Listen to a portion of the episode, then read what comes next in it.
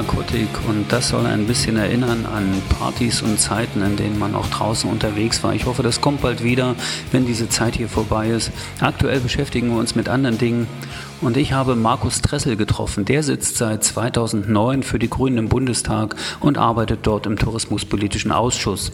Er hat ein sehr interessantes Arbeitspapier zum Thema sechs Punkte zur Rettung der Tourismusbranche in der Corona-Krise geschrieben und darüber möchte ich mit ihm reden. Mein Name ist Roman Borch. Das hier ist der Travelholics Podcast für Touristiker und ich wünsche viel Erfolg beim Schlauhören. Travelholics ist Branchentalk für unterwegs. Einfach abonnieren und auf dem Smartphone hören. Herzlich willkommen, Markus Tressel. Hallo, wo finde ich dich denn gerade? Zu Hause im Homeoffice. Im Saarland. Richtig. Okay, dann muss ich ja tatsächlich mal fragen, äh, wie ist die Situation im Saarland? Ist es ähnlich wie Berlin, Ausgangskontaktsperre äh, und eingeschränktes Leben oder ist es sogar noch verschärfter aufgrund der Nähe zur französischen Grenze? Also wir haben das hier relativ verschärft. Äh, wir haben äh, viele äh, Grenzgänger hier auch. Das heißt, wir haben Ausgangsbeschränkungen. Die Schulen sind zu, äh, die Geschäfte sind zu. Das ist schon eine sehr besondere Situation, die wir hier aktuell haben. Und äh, deswegen sind wir natürlich auch sehr stark auf die Familie äh, zurückgeworfen. Das ist vor allem, glaube ich, für die Kinder äh, anstrengend. kann ich mir gut vorstellen. Für die Eltern dann sicher auch. Und nach einer gewissen Zeit, also noch ist es ja gar nicht so lange. Gefühlt ist es schon ewig, aber eigentlich sind es ja gerade mal zwei Wochen. Äh, steigert sich das bestimmt auch noch mal ein bisschen. Äh, wie ist denn, wie läuft denn so ein Tag im Homeoffice eines äh, Bundestagsabgeordneten ab? Kann ich das mal so erfahren? Naja, das, der besteht überwiegend aus Telefon- und Videokonferenzen und natürlich auch aus ganz normalen Telefongesprächen. Also man kann sich das so vorstellen, dass ich hier sitze mit mindestens drei Endgeräten, also meinem Telefon, meinem Laptop und meinem äh, Tablet und äh, teilweise auf allen drei Geräten parallel ähm, konferiere. Wir sind ja jetzt alle sehr digital geworden in den letzten Wochen. Das ist äh, ein, glaube ich, positives Learning aus dieser Krise, dass wir jetzt plötzlich von einem Tag auf den anderen auch äh, sehr gut miteinander zusammenarbeiten können, ohne uns ins Auge zu blicken. Äh, ob das ewig so äh, auch für das soziale Miteinander positiv ist, ist eine andere Frage. Aber wir haben relativ viele Telefon- und Videokonferenzen im Moment. Heute auch nochmal Fraktionssitzungen, Arbeitskreissitzungen. Also mein Tag ist gut gefüllt mit diesem, äh, mit diesem Instrument, ja. Das ist, eine, äh, ist, eine, das ist ein Phänomen, was wir tatsächlich in der kompletten, äh, in der, im kompletten Umfeld gerade feststellen, dass die Digitalisierung extrem fortschreitet. Äh, sämtliche Plattformen plötzlich zum, zum Hauptschauplatz äh, von äh, Begegnungen werden, äh, viel viel mehr digital und viel weniger tatsächlich physisch passiert, ähm, ist eine interessante Sache. Es gibt ja diesen Spruch, dass Covid-19 halt die Digitalisierung so sehr vorangetrieben hat wie kaum etwas anderes in den letzten Jahren. Und trotzdem ist es eine sehr anstrengende Situation, nicht wahr? Du hast gesagt, ihr, du bist im Ausschuss, also du bist Sprecher im Tourismusausschuss, richtig? Richtig, ich bin Obmann und tourismuspolitischer Sprecher meiner Fraktion was macht man da und wie wird man dahin? Äh, wie, wie kommt man dahin? Was, äh, wie ist eigentlich dein Bezug zur Touristik? Naja, also ich bin jetzt fast elf Jahre im Deutschen Bundestag und äh, bin damals in den Tourismusausschuss gegangen. Warum? Weil das natürlich für meine Region hier ein wichtiges Zukunftsthema ist. Und ich glaube, äh, dass Tourismus insgesamt ein wichtiges Zukunftsthema ist, weil natürlich Reisen Menschen zusammenbringt, äh, weil Reisen auch gerade in den Regionen Wertschöpfung erzeugt erzeugt. Und ich glaube, äh, das war so eine Triebfeder, äh, die mich äh, damals dazu gebracht hat, in diesen Ausschuss zu gehen. Das ist ein Querschnittsausschuss, da habe ich Sozialpolitik drin, da habe ich Verkehrspolitik drin, bin, äh, habe auch Wirtschaftspolitik da drin. Ich bin natürlich auch noch in anderen Ausschüssen. Ich bin noch äh, im äh, Landwirtschaftsausschuss, weil ich bei uns in der Fraktion auch für das ganze Thema ländliche Räume zuständig bin und ich bin auch noch im Unterausschuss regionale Wirtschaftspolitik. Also das heißt, das ist ein Querschnitt an Themen, der bündelt sich in dieser Tourismus, äh, in dieser Tourismusbranche. Deswegen war das spannend. Ich habe keinen beruflichen Bezug zu dieser Branche vorher gehabt habe mich aber sehr schnell sehr wohl gefühlt in dieser Branche, in diesem Umfeld und bin dem bis heute auch treu geblieben. Ein Ausschuss ist, äh, ist so, muss ich mir das so vorstellen, dass der beratend tätig ist bei Entscheidungen oder Vorschläge macht oder habt ihr tatsächlich auch Durchgriff auf äh, Entscheidungsträger? Naja, der Bundestags, äh, die Bundes, der Bund oder der Bundestag ist ja ein Arbeitsparlament. Das heißt, die eigentliche Arbeit, die eigentliche Beratungsarbeit von Gesetzesvorlagen, von Initiativen findet ja nicht im Plenum statt, sondern die findet in den Ausschüssen statt. Dafür gibt es diese Fachausschüsse. Die haben Anhörungsrecht, die haben auch äh, das, Berech das Recht, äh, natürlich beratend aktiv zu werden. Aber wichtig ist, dass die Ausschüsse immer äh, sich auf ihre Inhalte sehr stark fokussieren. Wenn man keine Ausschüsse hätte äh, und das ganze Plenum würde bestimmte Themen arbeiten, bearbeiten, dann würde das der Komplexität der Themen ja nicht gerecht werden. Und deswegen haben wir so eine Spezialisierung innerhalb eines Arbeitsparlamentes, dass man sagt, ein Abgeordneter ist immer auch ein Fachabgeordneter. Das heißt, der arbeitet sich in ein bestimmtes Thema ein, hat dieses Thema sehr stark im Fokus, hat das sehr stark im Blick und äh, versucht es auch politisch voranzutreiben, indem wir Vorschläge machen, äh, der Bundesregierung äh, tatsächlich äh, auch auf die Finger gucken. Das ist die vornehmste Aufgabe der Opposition in einem Parlament, zu gucken, was macht die Bundesregierung. Wir haben Fragerecht. Das heißt, wir können die Bundesregierung befragen, die muss uns antworten und dann können wir auch für bestimmte Themen natürlich Öffentlichkeit herstellen. Das ist, ähm, glaube ich, das Wichtigste, dass man überhaupt Themen auf die öffentliche Agenda setzt und dafür sorgt, dass zum Beispiel der Tourismus überhaupt gehört wird in der Debatte. Ich glaube, das ist der, der wichtigste. Ich habe ja tatsächlich ja, das, das absolut d'accord. Ich habe ja das Gefühl, dass er oft zu wenig gehört wird und dass auch äh, in, der, in, der, in, der, in der Politik der, die Bedeutung des Tourismus oder, oder sagen wir mal die ganze Bandbreite des Tourismus gar nicht genug bekannt ist. Und in der aktuellen Zeit oder in der konkreten Situation, in der wir jetzt haben, gibt es ja genug Themen. Welche Themen treiben euch denn aktuell am meisten an oder welches, äh, welches sind die heißesten Themen, die ihr gerade diskutiert? Ich weiß, äh, heute ist der zweite zweite, vierte. Das muss man vielleicht noch dazu sagen. Ich glaube, heute ist auch so ein Stück weit Entscheidungstag für, für die weitere Entwicklung der Tourismuswirtschaft in Deutschland. Was sind die Themen, die euch am meisten beschäftigen in dieser Minute? Hm. Naja, in dieser Minute ist es natürlich äh, die Existenzkrise, in der der Tourismus und die Tourismuswirtschaft heute stecken. Äh, das ist ein Riesenproblem. Die Corona-Krise hat den Tourismus in seiner ganzen Breite voll getroffen. Ich glaube, der hat, äh, die Corona-Krise hat den Tourismus so getroffen wie kaum eine andere Branche. Das heißt, äh, sag mal, viele Handwerker können ja, wenn auch in eingeschränkterem Maße, weiterarbeiten und auch viele Unternehmen sind nachher leichter wieder hochzufahren als die Tourismuswirtschaft. Aber wir haben jetzt zum Beispiel ein ganz wichtiges Segment verloren. Ich glaube, das kann man sagen. Der ganze Osterreiseverkehr wird dieses Jahr glaube ich, ersatzlos ausfallen. Was mit dem Sommer ist, weiß man noch nicht.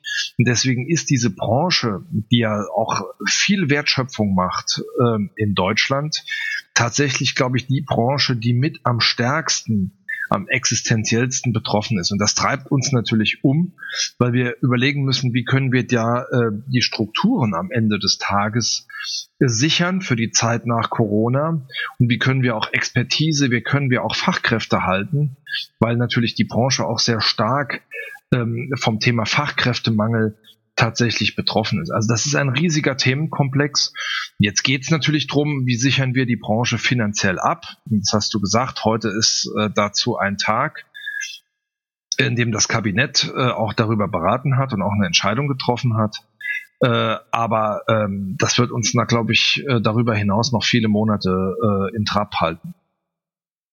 Ja, die Liquidität in der, in der Tourismusindustrie sieht aber so aus, dass sie viele Monate wahrscheinlich überhaupt nicht mehr reicht und die Industrie insofern gar nicht so lange durchhalten kann. Die Beratung heute ging ja wohl um das Thema Gutscheinregelung für äh, Kunden gegen Kundengelder. Du bist dagegen, habe ich gelesen. Es wird viel diskutiert. Der Kollege ja. Barras ist, da, ist dafür.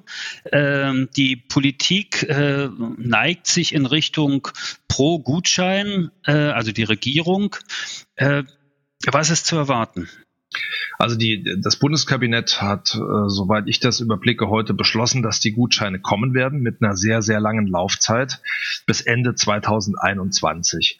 Und ich glaube, wir haben überhaupt keinen Dissens äh, darüber, dass man der Branche helfen muss, dass man auch schnell helfen muss. Für die TUI, äh, ja, einen der größten Player, hat die Bundesregierung mit diesem Stützungskredit von 1,8 Milliarden da relativ schnell den Weg freigemacht. Aber viele kleine mittelständischen, das sind ja nicht nur die Reiseveranstalter, das sind ja die Reisebüros, das sind ja auch die Destinationen in Deutschland und auch in der europäischen Perspektive die europäischen Destinationen.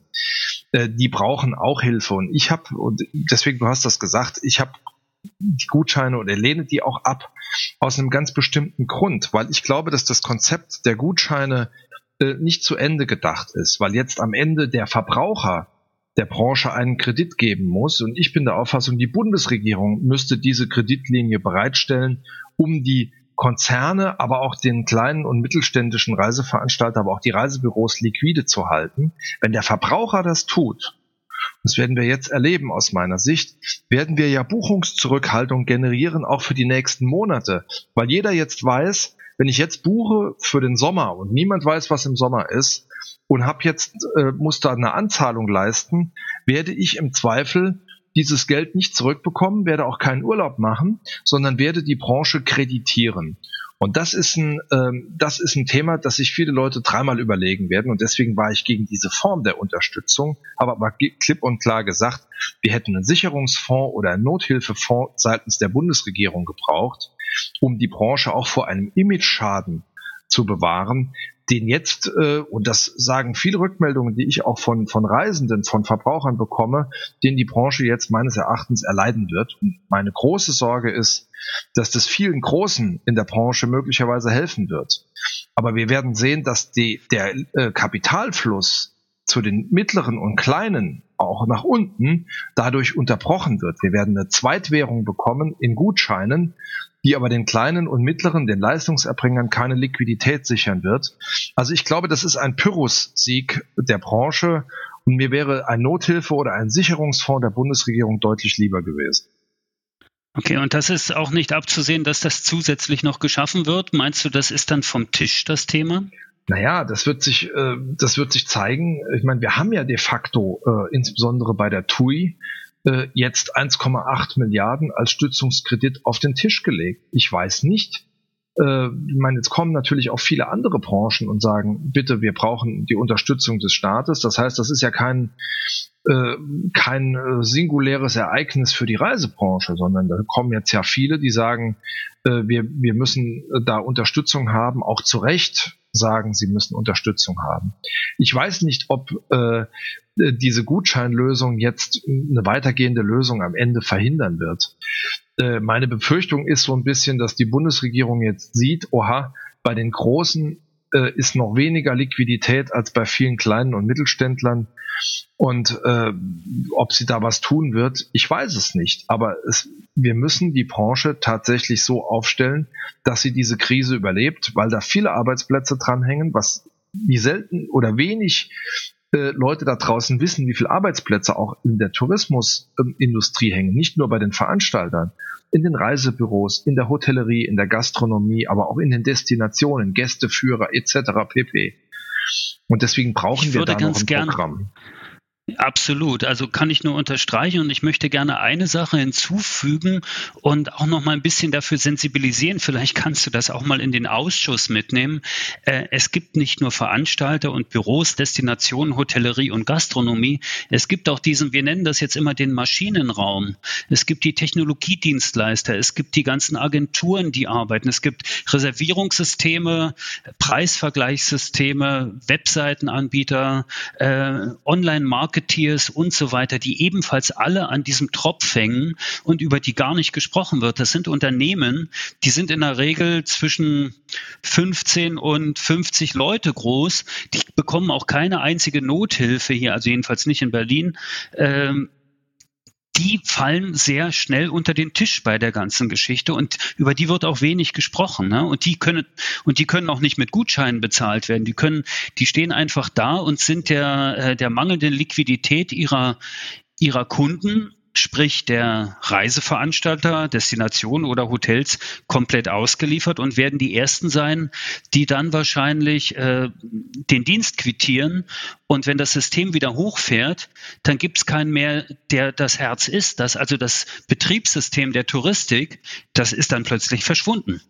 Und genau deshalb gibt es da eigentlich Überlegungen? Ja, also die Überlegungen konzentrieren sich im Moment, das muss man ehrlicherweise sagen, sehr stark auf die Veranstalter. Die haben natürlich das größte Volumen und sie haben natürlich auch, wenn man ganz ehrlich ist, die größte Lobby. So, und alle, die dahinter hängen, das sind auch die Reisebüros äh, und das sind auch äh, die, die du gerade angesprochen hast, äh, die quasi auch den ganzen technischen Background äh, machen. Die wird man mit diesen Gutscheinen nicht bezahlen können. Und das ist das Problem, das ich vorhin angesprochen habe, dass die Branche in ihrer Breite nicht bei der Rettung wahrgenommen wird, sondern wir haben eine sehr starke Fokussierung auf die Veranstalter. Will da nicht falsch verstanden äh, werden. Die Veranstalter haben da eine wichtige Rolle. Das ist überhaupt gar keine Frage und deswegen müssen die auch unterstützt werden. Nur ich habe immer gesagt, wir müssen die Reisebranche, die Tourismuswirtschaft in ihrer vollen Breite erfassen.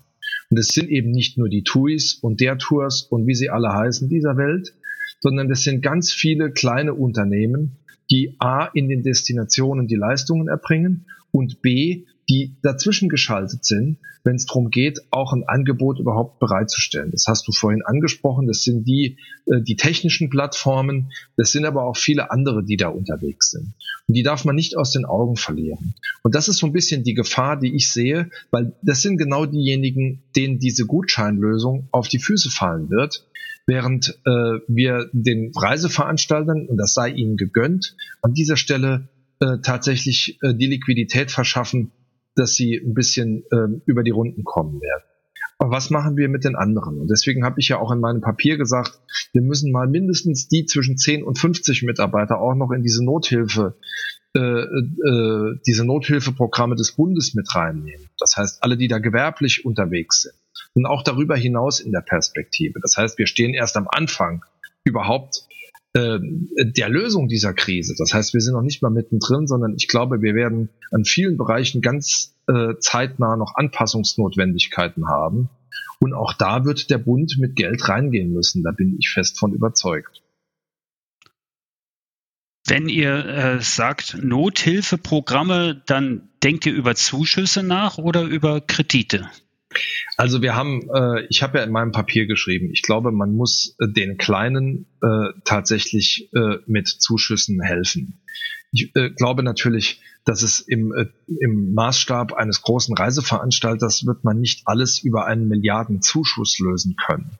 Damit würde ich viele kleinere auch äh, tatsächlich äh, benachteiligen. Aber ich glaube, im, äh, im Bereich der kleinen Dienstleister, im Bereich der Reisebüros, aber auch äh, der äh, Unternehmen zwischen 10 und 50 äh, Personen wird man da mit Zuschüssen arbeiten müssen. Die Bundesländer machen das zum Teil mit diesen Soforthilfeprogrammen. Ich glaube, dass man äh, die auch etwas ausweiten muss, gerade für diejenigen, die entweder solo selbstständig sind. Auch da haben wir viele in der Reisebranche, ähm, die da äh, quasi mit ein oder zwei Mann Unternehmen am Markt sind. Denen äh, hilft man nicht mit einem Kredit, zumal diese Branche ohnehin bei den Kreditratings eher schlecht äh, geratet ist. Das heißt, äh, wir werden auch darüber diskutieren müssen, äh, dass wir quasi eine 100 Prozent Haftungsübernahme durch die KfW brauchen. Das heißt, das Nadelöhr sind heute ja die Hausbanken, die gar keinen Kredit mehr geben, weil das Kreditrating in der Branche relativ schlecht ist. Und deswegen müssen wir dafür sorgen, aus meiner Sicht, zumindest in einer länger, in einer mittelfristigen Perspektive, und soweit das in der Krise heißt, mittelfristig heißt innerhalb der nächsten Wochen, äh, dafür sorgen, dass auch kleine Unternehmen in der Tourismusbranche äh, eine 100 Prozent Haftungszusage der KfW bekommen. Ich glaube, nur so kann der Weg funktionieren. Das kleine Reisebüro mit zwei, drei Mitarbeitern, Mitarbeiterinnen, äh, was jetzt einen Kredit bekommt, um über das nächste Jahr zu kommen, denn so lange kann es ja unter Umständen dauern, bis alles wieder am Laufen ist. Wenn ich mir anschaue, dass die Airlines gegroundet sind und so weiter, was sollen die mit einem Kredit? Äh, den sie nicht zurückzahlen können, weil sie jetzt ja jetzt schon im nächsten Jahr dann die Reisen haben, die die Kunden mit den Gutscheinen bezahlen, die sie jetzt bekommen haben. Das ist echt ein Teufelskreis, finde ja. ich. Äh, ist denn, also was rätst du diesen Unternehmen? Also ich glaube, dass wir auch mit der Bundesregierung nochmal beraten müssen über die Frage, wie können wir denen unbürokratisch helfen. Es sind gerade die Reisebüros, muss man an der Stelle auch mal sagen, die eine Leistung erbracht haben, eine Beratungsleistung erbracht haben und jetzt erleben müssen, dass zum Beispiel äh, Honorare oder Provisionen tatsächlich von den großen Reiseveranstaltern zurückgebucht werden. Das heißt, äh, die haben nicht nur ein Cashflow-Problem äh, in die Zukunft, sondern die haben auch noch eins äh, in die letzten Monate rein. Also das heißt, im Januar, der Januar ist ja traditionell, glaube ich, ein recht starker Monat, was die Buchungen für das Jahr angeht. Das heißt, das, was die da verdient haben an Provisionen, werden jetzt auch wieder, wird jetzt auch wieder von vielen äh, Reiseveranstaltern zurückgeboten. Und ähm, hinzu kommt, dass mit der Gutscheinlösung äh, der erboste Kunde sich natürlich an sein Reisebüro wenden wird. Das heißt, äh, die haben äh, quasi dieses Jahr umsonst gearbeitet und werden in der Perspektive zwar keine Umsätze, aber noch mehr äh, Beratungs- und äh, Beruhigungsaufwand haben. Und deswegen haben wir gesagt, wir müssen die Provisionen, die bisher angefallen sind, über einen Fonds absichern, dass sie wenigstens die Provisionen für die jetzt äh, bereits verkauften Reisen, die jetzt storniert werden, äh, tatsächlich äh, aus dem Steuersäckel ersetzt bekommen. Das ist eine politische Aufgabe und da hoffe ich drauf, dass die Bundesregierung tatsächlich jetzt nicht nur Politik für die großen Konzerne macht, sondern eben am langen Ende äh, auch für die macht, die äh, da draußen auch die Reisen verkauft haben und zum Beispiel die Arbeit der Konzerne dadurch erst möglich gemacht haben. Das heißt, wir brauchen einen Fonds, eine Art Nothilfefonds für die, insbesondere für die Reisebüros, weil die es am ehesten brauchen. Und ich merke ja, ich rede ja auch mit vielen, ich merke ja, dass dort der Unmut extrem groß ist darüber, dass die TUI 1,8 Milliarden äh, quasi versprochen bekommen hat, was ich richtig finde, dass die das Geld bekommen. Aber trotzdem ist es auch von der Anmutung für viele extrem schwierig, die sich anstellen müssen für ihre 5000 Euro Soforthilfe und äh, dann quasi einen halben Offenbarungseid leisten müssen, äh, während äh, der große Veranstalter quasi auch äh, Öffentlichkeits- oder presseöffentlich äh, 1,8 Milliarden Euro äh, relativ schnell bekommt. Nochmal, ich bin dafür, dass die das bekommen, weil die auch wichtig sind. Aber wir dürfen die, die kleinen Leistungserbringer, ohne die die Arbeit der Großen gar nicht möglich wäre, die dürfen wir nicht vergessen. Und das ist ein ganz wichtiger Punkt, wofür auch äh, ich mich im Ausschuss und auch bei der Bundesregierung immer wieder einsetzen werde. Wir müssen die Branche in ihrer ganzen Breite sehen. Und das ist, glaube ich, der entscheidende Punkt. Äh, die Gutscheine sind vom Konzernende gedacht aber nicht vom Ende der kleinen und mittelständischen, die nachher die Leistung erbringen müssen ist sicher auch im B2C-Bereich nützlich, dem, äh, den Kunden erstmal äh, zu halten und, und auch die Liquidität bei den Veranstaltern zu lassen, weil das Geld ja oft schon abgeflossen ist. Ich möchte mich über die rechtlichen Fragen da jetzt gar nicht groß unterhalten, weil auch da ja wieder das Thema wäre, warum sind die Kundengelder eigentlich äh, schon woanders und wo die Leistung noch gar nicht erbracht ist. Aber so funktioniert das Geschäft nun mal. Ich möchte auch hier nochmal auf das Thema äh, Betriebssystem der Touristik verweisen. Die ganzen Technologiepartner und so weiter, die das alles am Laufen halten. Auch die werden ja von den, von den äh, Konzernen im Prinzip geknebelt und gezwungen, jetzt auf Honorare oder vereinbarte Lizenzgebühren zu verzichten oder die quasi gern null zu reduzieren und setzen damit ihre Existenz aufs Spiel. Äh, auch das wäre super, wenn du das nochmal mitnimmst, auch in den Ausschuss mitnimmst, weil die Technologie, die ist halt im Hintergrund, die ist unten im Maschinenraum und der ist oft nicht so sichtbar, weil da geht nicht jeder runter. Aber äh, Gut, die Hoffnung stirbt ja bekannt zuletzt. Und äh, ich werde dein Papier übrigens äh, in den Shownotes dieses Podcasts auch verlinken, damit man das sehen kann. Ich finde es ein sehr äh, kluges, vernünftiges Sechs-Punkte-Programm, wie man unterstützen kann. Ich hoffe, dass ihr das irgendwie weitertreibt. Vielleicht noch eine Frage zum Schluss äh, an den grünen Politiker. Äh, vor der Krise sprachen wir über, über Nachhaltigkeit, über Overtourism und so weiter. Gibt es da so ein kleines Lachen bei dir, dass du sagst, okay, ein bisschen was hat es ja doch gebracht oder äh, wäre das zu zynisch? Nein, das verbietet sich in dieser Situation absolut. Ich bin, äh, bin pragmatischer, äh, pragmatischer Politiker. Ich habe einen ökologischen Background. Aber wir wissen alle, äh, unabhängig von klimatischen Fragen, wir brauchen Reisen für die Völkerverständigung, für die Erweiterung unseres Horizonts. Wir brauchen auch Reisen, um auszuruhen. Ich glaube, wir müssen jetzt äh, den Blick nach vorn richten und gucken, was müssen wir retten. Das heißt, wir müssen die Branche retten und wir müssen auch die Airlines retten und wir müssen auch dafür sorgen, äh, dass wir weiter äh, reisen können. Deswegen habe ich da überhaupt gar keine, äh, äh, gar keinen, wie soll ich sagen, so, so einen ökologischen äh, Alleinblick, wo ich sage, ach, das ist jetzt ja nett oder es wäre jetzt nett, äh, dass keiner fliegt. Nein, ich glaube, da hängen sehr viele Existenzen dran. Da hängen auch viele Existenzen in vielen Regionen außerhalb Deutschlands dran. Das heißt, wir brauchen auch einen europäischen Blick. Guck mal auf die Balearen, was das auch mit den Existenzen in diesen Regionen macht. Das heißt, wir müssen jetzt gucken, dass wir die Branche retten. Wir müssen gucken, dass wir so viel wie möglich erhalten. Und dann in einem zweiten Schritt muss man überlegen, wie kann man es eigentlich ähm, äh, auch umweltverträglich in der Zukunft gestalten. Aber das steht jetzt nicht im Vordergrund, sondern wir müssen gucken, äh, wie können wir beides machen, die Branche erhalten in ihrem Kern und dafür sorgen, dass es weitergeht, Arbeitsplätze erhalten, Wertschöpfung erhalten und dann auch gucken, wie kann vielleicht aus der Krise auch eine neue, auch eine ökologische Stärke erwachsen. Ich glaube, das ist ein wichtiger Punkt, jetzt zu gucken, was kann man jetzt aus der Krise an Learnings mitnehmen und wie kann man es äh, wie kann man es äh, besser wieder anfahren, wenn wir es wieder anfahren. Aber dafür müssen wir die Strukturen retten und deswegen müssen wir die Branche retten und nicht nach vorne bringen. Und dann können wir das, glaube ich, auch klimaverträglich in der Perspektive aufstellen. Aber das geht nur gemeinsam und wenn wir möglichst viel davon erhalten.